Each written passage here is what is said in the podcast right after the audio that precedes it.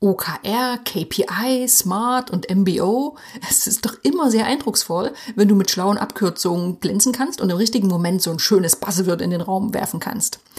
Das Ganze ist allerdings nicht ganz so eindrucksvoll, wenn du die Konzepte hinter den Akronymen nicht ganz verstanden hast. Und damit du jetzt in keine peinliche Situation gerätst, gebe ich dir in dieser Episode einen Überblick über beliebte Methoden im Zielmanagement und erkläre dir, was diese einzelnen Kürzel bedeuten und was sie unterscheidet. Weiter geht's nach dem Intro. Ladies and gentlemen, welcome to the best project management podcast, Projekte leicht gemacht, where projects are made easy and exciting. Let's get started.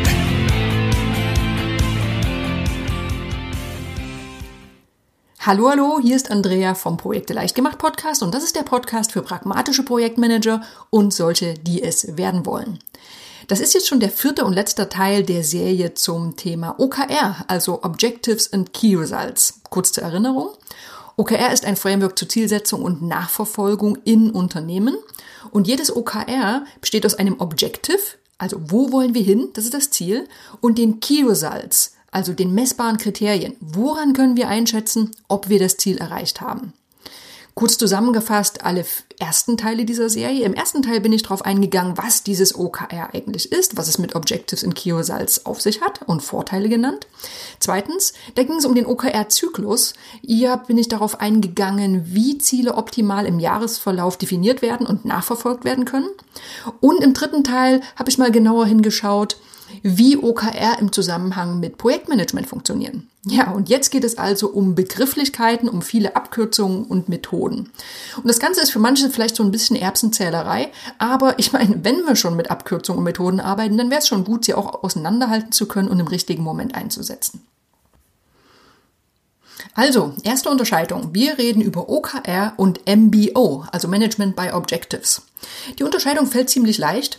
Du hast bestimmt schon mal vom Management-Guru Peter Drucker gehört. So, der hat, schlauer Mensch, 1954 ein Buch geschrieben, The Practice of Management. Und da hat er die Methode Management by Objectives erwähnt oder auch genannt Management by Results.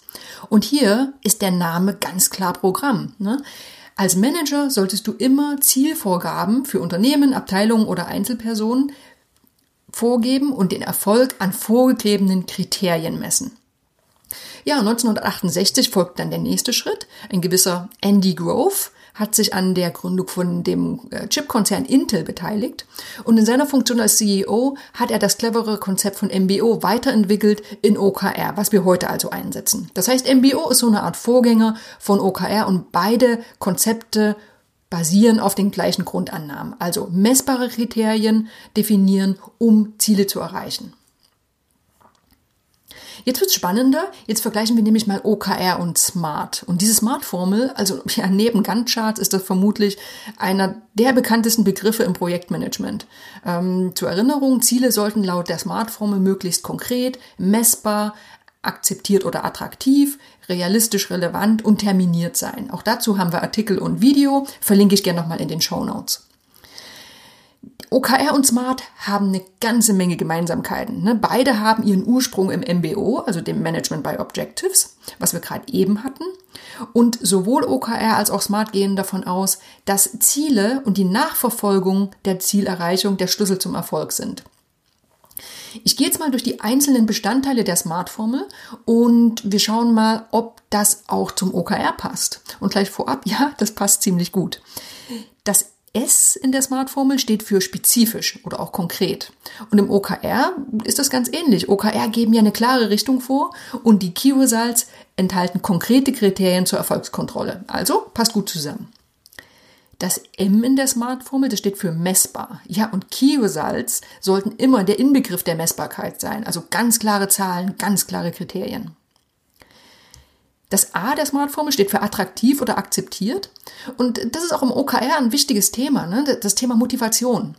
Diese Objectives, das sind oft ambitionierte Ziele, die oft so gerade eben nicht erreicht werden können und gerade deshalb so stark motivieren. Das R in der Smart-Formel steht für realisierbar oder relevant. Ja, und OKR, die sind immer relevant und die sollten immer ausgerichtet sein auf die Unternehmensziele, sonst bräuchte sie ja niemand. Die Realisierbarkeit wird immer angestrebt, ganz klar, auch wenn diese oft ja, ziemlich ambitioniert erscheint. Und das T steht für terminiert oder das T in der Smart-Formel steht für terminiert und OKR haben durch die Einbettung in den OKR-Zyklus feste Gültigkeiten. Also zum Beispiel gelten sie für ein Quartal, für taktische Ziele oder auch für ein Jahr für Unternehmensziele. Du siehst also, Smart und OKR, ja, da gibt es eine ganze Menge Gemeinsamkeiten und, und ähnliche Grundannahmen. Stellt sich schon die Frage, wo liegt denn da jetzt der Unterschied? Ne? Beide Methoden geben eine Struktur vor zum Formulieren von Zielen und bei beiden spielt die Messbarkeit eine große Rolle. Ja, die Antwort ist die, wo die Smart-Formel endet, geht OKR im Grunde genommen noch ein paar Schritte weiter. Denn ja, smarte Ziele und OKR, beide bieten eine Struktur zur Zielformulierung an. Die Smart-Formel, die betrachtet die Ziele allerdings isoliert und es ist eher eine Formulierungshilfe. Währenddessen ist OKR ein ganzes Framework zur Ausrichtung und Nachverfolgung strategischer Ziele, und zwar von der Unternehmensleitung bis zum einzelnen Mitarbeiter. Jetzt hatten wir also die Unterscheidung zwischen OKR und MBO und OKR und Smart. Und jetzt schauen wir nochmal auf die Unterscheidung zwischen OKR und KPI, also den Key Performance Indicator.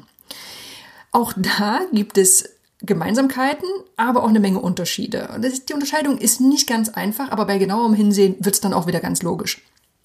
Nochmal zur Erinnerung. Mit Hilfe von OKR kannst du zwei Fragen beantworten. Erstens, wo wollen wir hin? Das sind die Objectives, die ambitionierten Ziele. Und wann wissen wir, dass wir am Ziel sind? Das sind die Key Results, die messbaren Kriterien. Jetzt kommen wir zu den KPI. Mit KPI, also den Key Performance Indicatoren, kann der Erfolg von Maßnahmen gemessen werden. Zum Beispiel die Kundenzufriedenheit, verkaufte Nutzerzugänge pro Monat oder die Reklamationsquote. Also ein KPI ist so eine Art Kennzahl. So, und wie passen diese Konzepte jetzt zusammen? Ja, oft funktioniert das so. Erstens, ein KPI, also eine Kennzahl soll verbessert werden. Daraus wird ein OKR erstellt, also ein Ziel abgeleitet. Hey, wir wollen KPI so und so verbessern.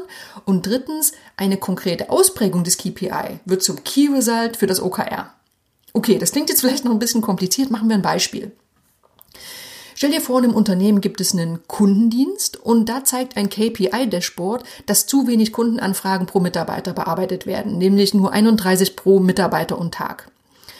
Die Unternehmensleitung beschließt, im regulären OKR-Zyklus ein neues OKR zu erstellen, nämlich Objective, Anzahl der beantworteten Kundenanfragen pro Mitarbeiter erhöhen. Das ist erstmal das Ziel und es ist noch recht vage.